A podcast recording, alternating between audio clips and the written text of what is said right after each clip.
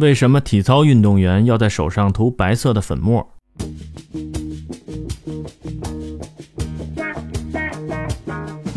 我们知道，摩擦是相互接触的物体，当有相对运动或相对运动趋势时，在接触面上产生的阻碍的作用。单杠、双杠、高低杠等器械的表面很光滑，而光滑表面的摩擦力较小，这样手呢很容易滑落杠子。为了防止运动员们在做动作的时候失误，就需要加大手掌和杠子之间的摩擦力。于是人们就想到了用这种白色粉末碳酸镁来加大摩擦力。运动员的手上涂上碳酸镁粉，一方面有效地加大了摩擦力，另一方面还能够减少由于手掌出汗而引起的麻烦。那些举重运动员在抓杠铃之前涂碳酸镁粉也是同样的道理。艺术体操的评分方法：比赛裁判组由一名裁判长和四名裁判员组成，全套动作从零分到十分，计算单位为抹一除十。四名裁判员评分后，删去最高分和最低分，以中间两个的平均数为最后得分。